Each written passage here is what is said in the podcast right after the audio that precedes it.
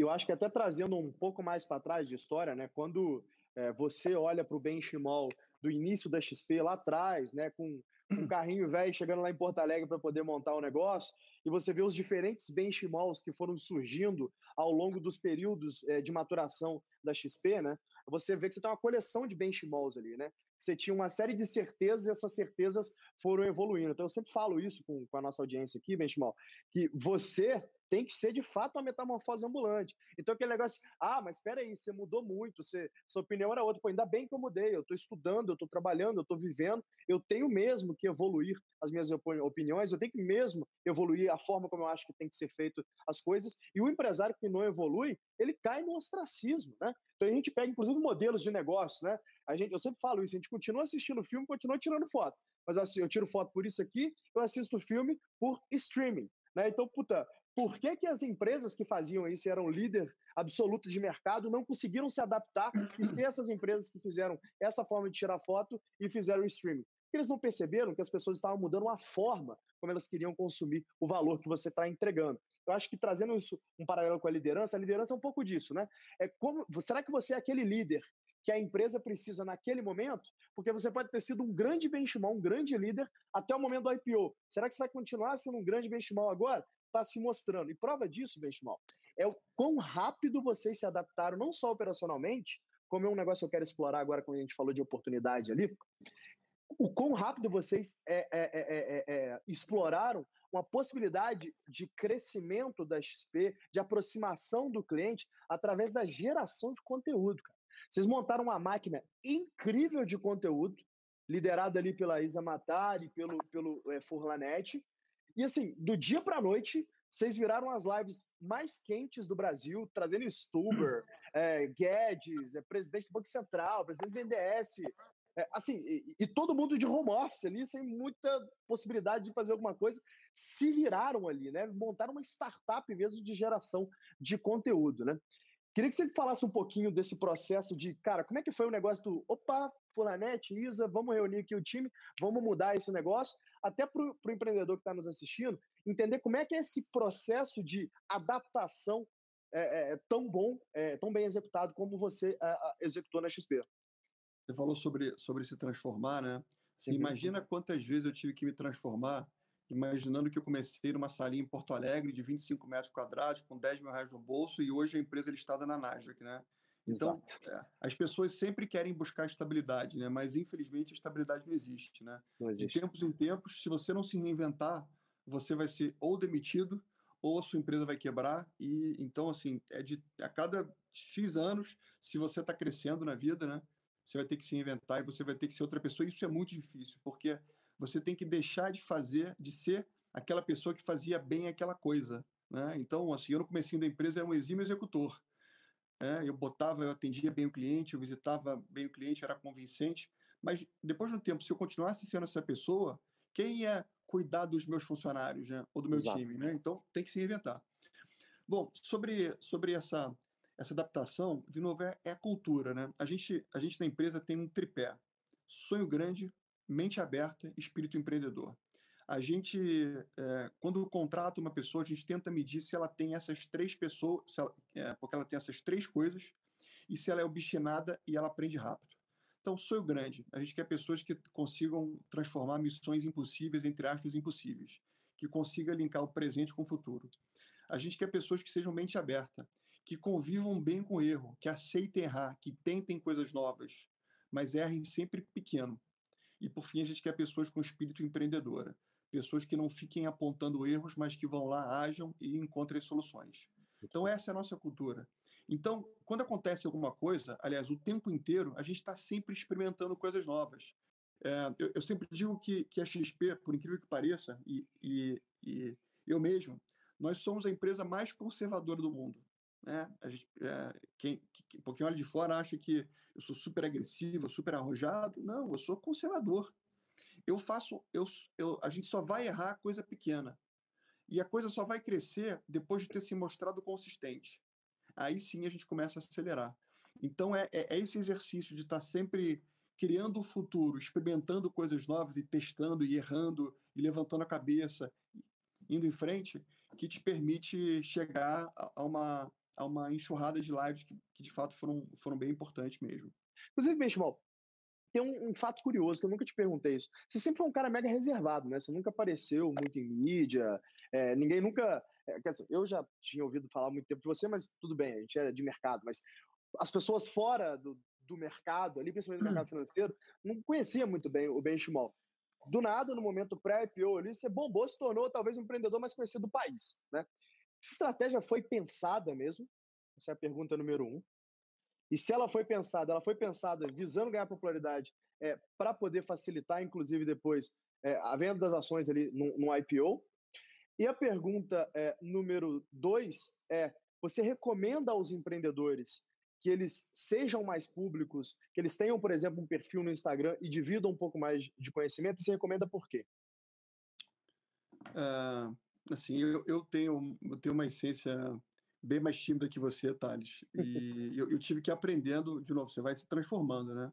É. Então, é, é, a gente chegou a ter, a ter alguns artistas que chegaram a ser a, a cara da, da nossa marca. E como, como toda empresa, assim, você acha que o, que o caminho o caminho mais eficiente é, é por aí. E, e, é comum que você queira ficar mais discreto, né? Assim, no meu caso, eu achava isso no começo. Mas é, é, eu sempre senti que contar a nossa história, que contar como a gente começou e, e, etc., sempre era algo muito inspirador, né? As pessoas sempre gostavam dessa conexão de, estar em frente a uma história real, né? Uma história de, de, de pessoas que deram certo sem sacanagem, com, com muito suor, com muito trabalho e que fizeram quase algo impossível, né? Então, isso era muito envolvente. E, e, e, cada vez mais a gente foi sentindo que colocar essa história, expor essa história, é, é, era algo que, que geraria uma conexão maior, né?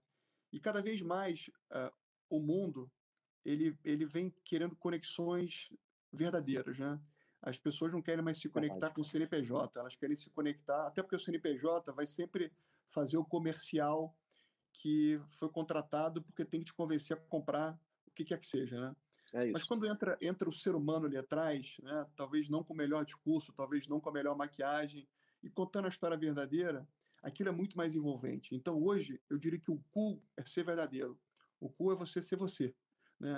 E, e, e, essa ficha foi caindo, né? Eu comecei a fazer alguns testes com o Instagram, com o LinkedIn, e, e, e, aí a gente viu que, que esse era o caminho, né? O caminho era, até porque o, nosso caso é mercado financeiro, né? Então, quando você pensa em mercado financeiro, né, que é dominado por, por cinco bancos, né? Esses bancos não têm cara, né? E, e, e no final o mercado financeiro sempre foi tido como um lugar caixa preta, um lugar que você não tem que confiar, que sempre tem aquela taxa escondida, que nunca nunca é preocupado com o seu interesse.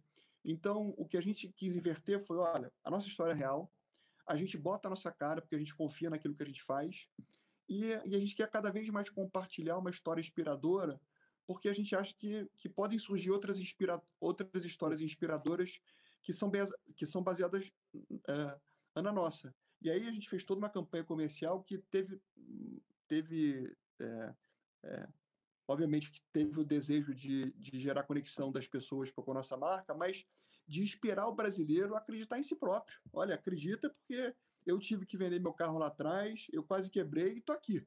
Né? Então, se você sonha um dia em ter uma cadeia de, de restaurante, de, de, lá, de posto de gasolina, você pensa em montar uma, uma Amazon aqui no Brasil, o que quer que seja, vai lá e faz, porque dá.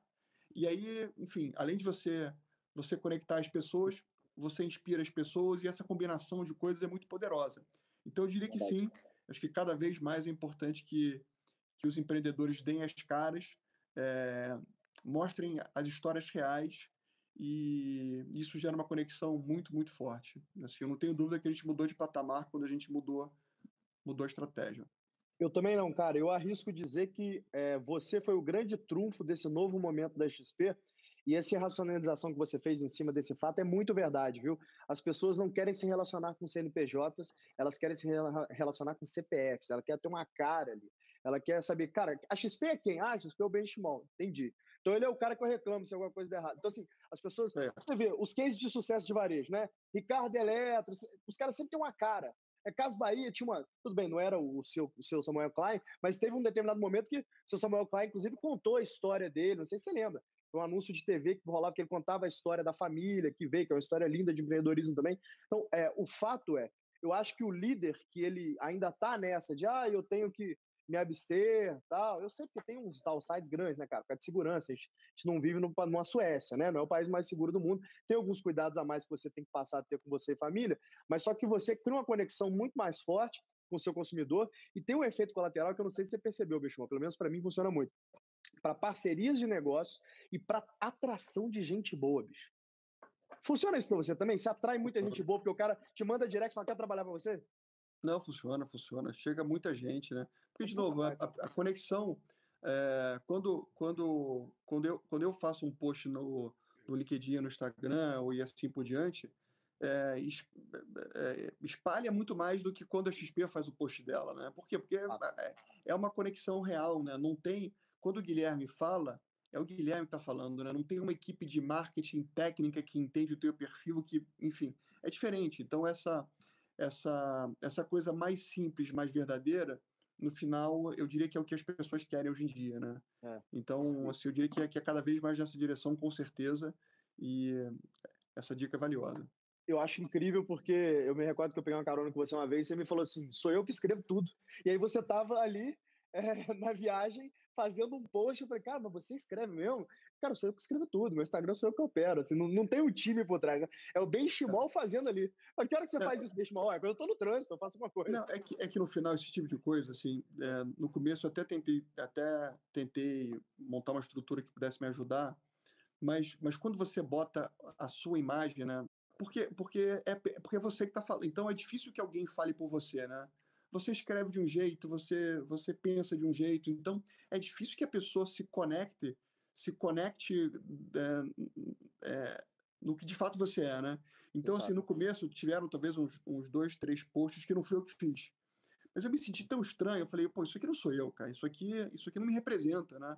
Mas tinha o meu nome lá, tinha minha foto, então eu falei, gente, olha, deixa que eu vou tocar isso, eu vou tocar num ritmo é, porque eu consigo administrar, e eu preciso me sentir inspirado, né? E, e inspiração, quando aparece, né? né? Aparece, você escreve e aquilo vira uma mensagem. Obviamente que tem uma pessoa que, que corrige se não tem nenhum erro de português. E com isso eu vou tendo acesso aos dados e vou tentando e, e vou tentando sempre abordar temas que são os mais interessantes. Mas sou eu que faço e não, e, e não consome, tá? Me consome, me consome talvez a cada, a cada dois, três dias, talvez meia hora, né? É, talvez é, é, é, é, você tá é naquela hora parada ali, ociosa, você pega e faz um post. Como foi a, a, vez que eu vi você fazendo na minha frente, né? Você parou é. ali, olhou 10 minutos, pensou um negócio, escreveu, tá feito, né? E, e quando e você faz isso, e quando você faz isso, né, quando você começa a ter uma empresa maior, né? Você e você tá dando a sua cara e você faz um post, você tem, antigamente você tinha que visitar o cliente, né? Tinha que fazer pesquisa, tinha que ir lá, tinha que tinha que montar focus group, não que não, não seja necessário isso ainda, é também, tá? Mas eu consigo me sentir muito próximo do cliente. Eu boto um post às vezes, se naquele dia algum sistema nosso é, é, não funcionou, vão chegar ali 200 mensagens falando, Guilherme, olha, o sistema na, na corretora tal estava ruim, você, você falhou ali, então você fica muito próximo do cliente, você consegue é entender onde é que você está errado. Então, isso te traz muita sensibilidade, te bota com os pés no chão. Né?